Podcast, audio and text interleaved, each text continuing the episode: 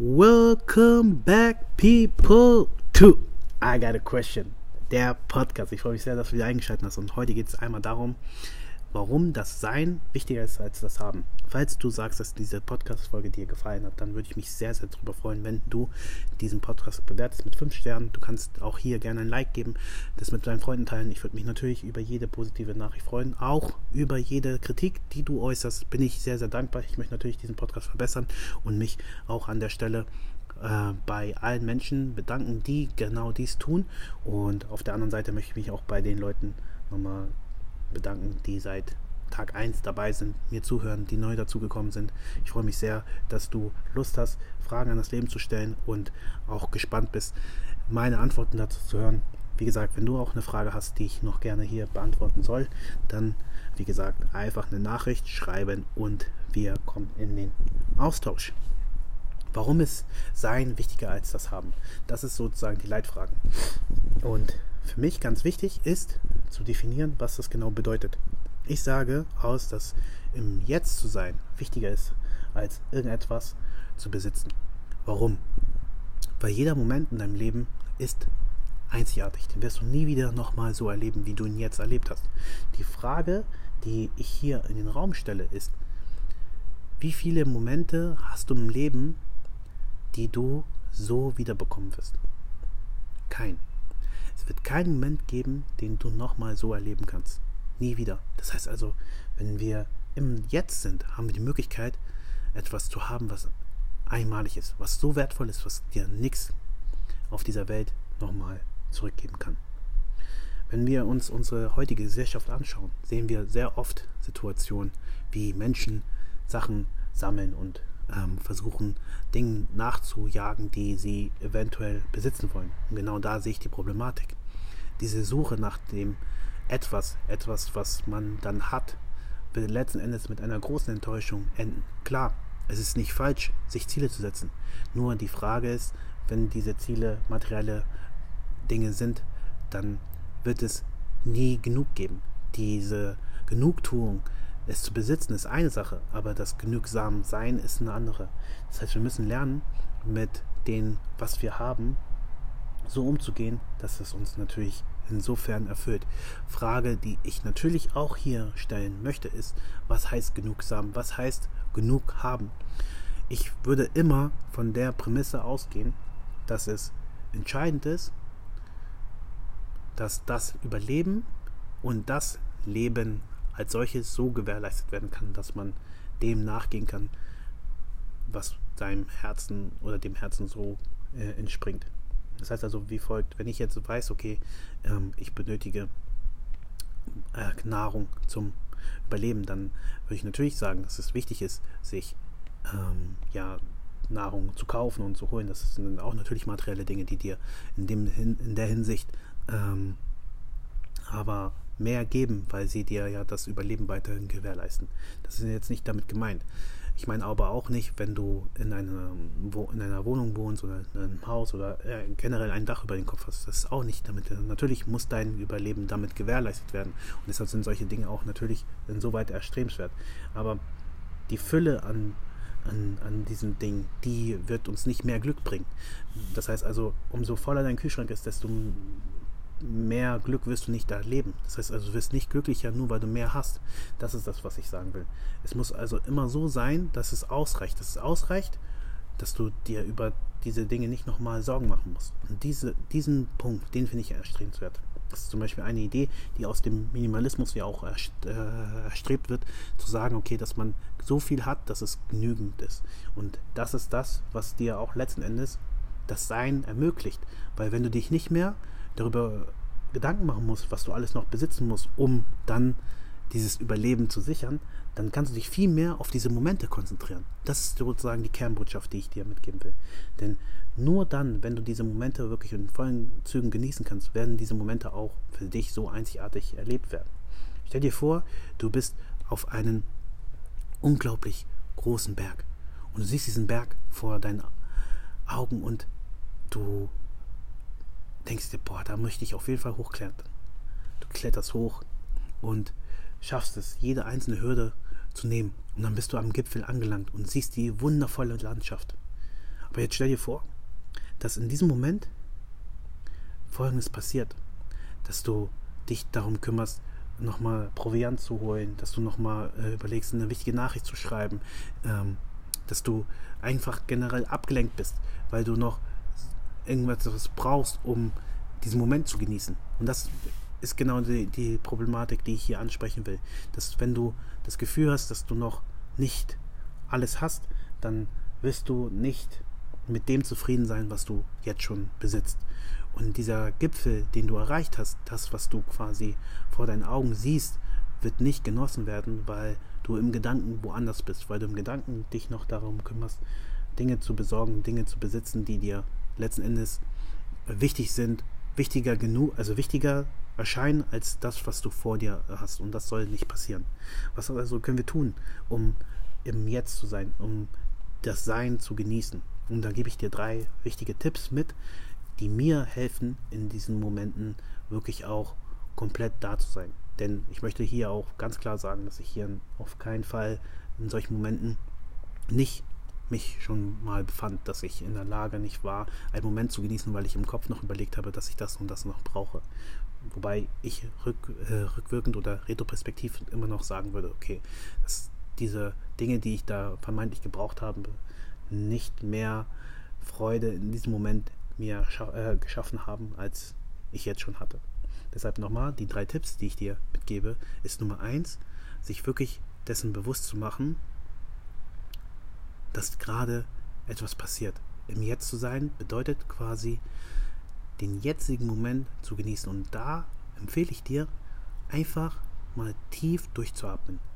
Wirklich so tief wie möglich durchzuatmen und das wirklich in einer konzentrierten Art und Weise. Meine Empfehlung, drei tiefe Atemzüge und dann eben versuchen, jetzt sich langsam und vor allem deutlich auf die Atmung zu konzentrieren.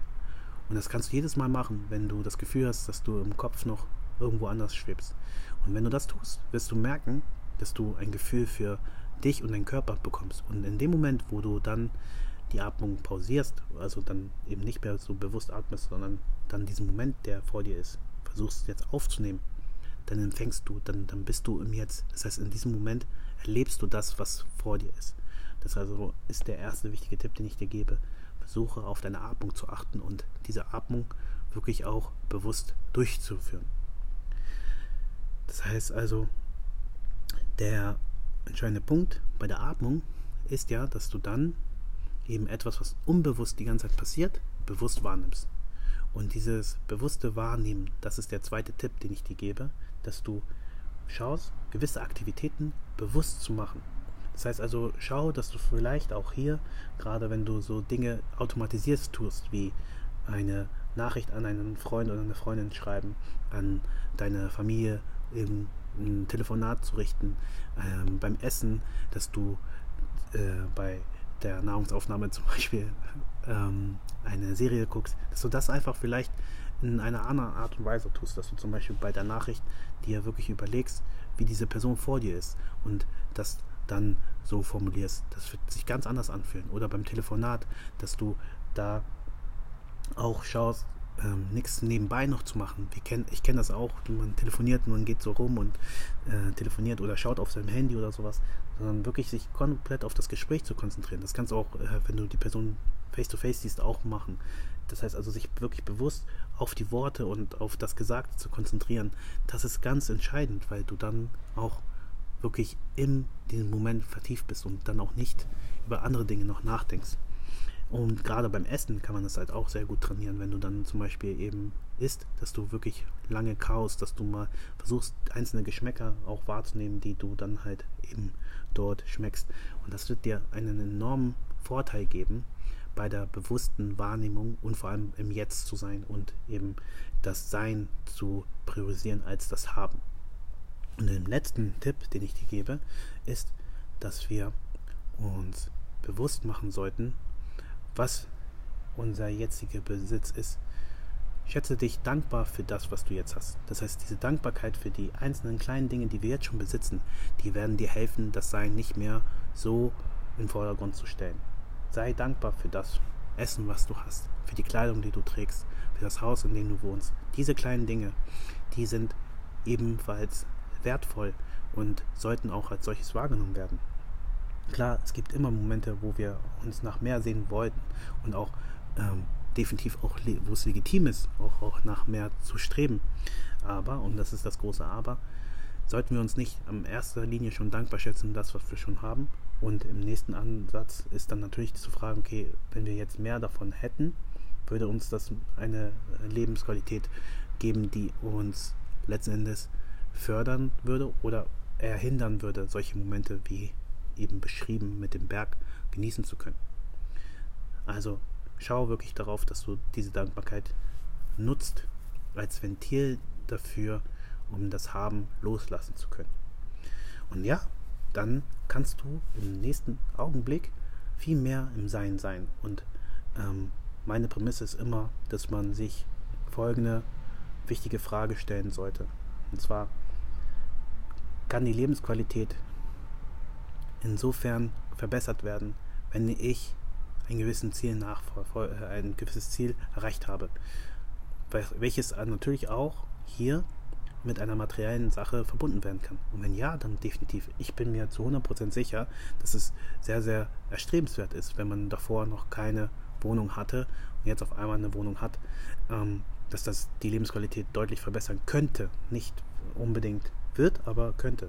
Vielleicht wird es auch die Lebensqualität verändern, wenn du statt dem Auto ein Fahrrad hast oder nach dem, äh, statt dem Fahrrad ein Auto Führerschein zu machen oder eben ähm, ja, dir eine neue Sportkleidung zu holen, um dein, deine Performance im, beim Training zu verbessern oder sowas. Solche Dinge sollten natürlich immer äh, genutzt werden, um diese Qualität der Dinge auch weiter wertschätzen zu können.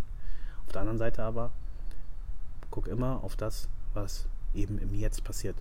Wenn du statt dem Wohnen und dieses Wohlfühlsein die Wohnung über dem Wohnen stellst, dann glaube ich nicht, dass das dir mehr Glückseligkeit bringt oder mehr Lebensqualität bringt.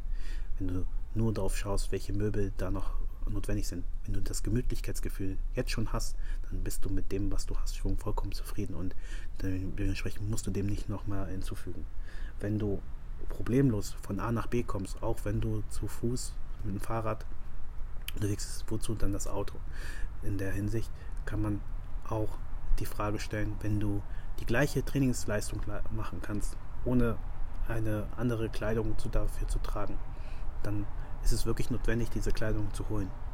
Stell dir diese Fragen immer wieder, um vielleicht eine klarere Antwort auf den Punkt zu bekommen um letzten Endes auch die einzelnen Dinge, die du dann tust, zu genießen. Dass du das, wie gesagt, Bohnen als solches nutzt, um wirklich dich wohlzufühlen, um äh, zu entspannen, um beispielsweise beim ähm, Spazieren gehen vielleicht die Natur und das drumherum zu erleben, Sachen wahrzunehmen, die dir vielleicht so entgangen wären oder eben auch ähm, beim Sport, wenn du jetzt diese Kleidung die holst, dass du den Sport priorisierst, Spaß hast bei der Tätigkeit. Genau. Das wollte ich dir so einfach am Ende nochmal sagen. Es war ein bisschen anders, die Podcast-Folge, aber ich denke, wichtig genug, um es anzusprechen. Ich hoffe, es hat dir soweit gefallen und ich konnte dir den einen oder anderen Tipp mitgeben. Fassen wir uns zusammen.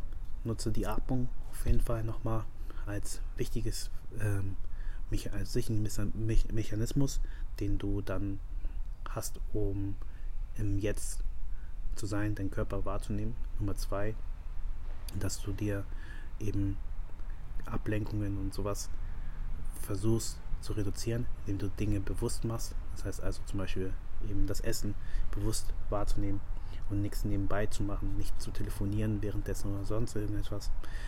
Punkt Nummer drei, dass du dann vor allem Dankbarkeit ähm, zeigst und sie formulierst, gerne auch aufschreibst, um das, was du hast, jetzt schon wertschätzen zu können und um die äh, Suche nach mehr nicht unnötig zu vergrößern, wenn es nicht deine Lebensqualität fördert. Genau. Ja, ähm, solltest du sagen, dass es dir gefallen hat, wie gesagt, like, kommentieren, gerne bewerten und deinen Freunden teilen. Ich freue mich auf das nächste Mal, wenn es heißt Welcome back, people. In dem Sinne, Peace. Euer Papuli.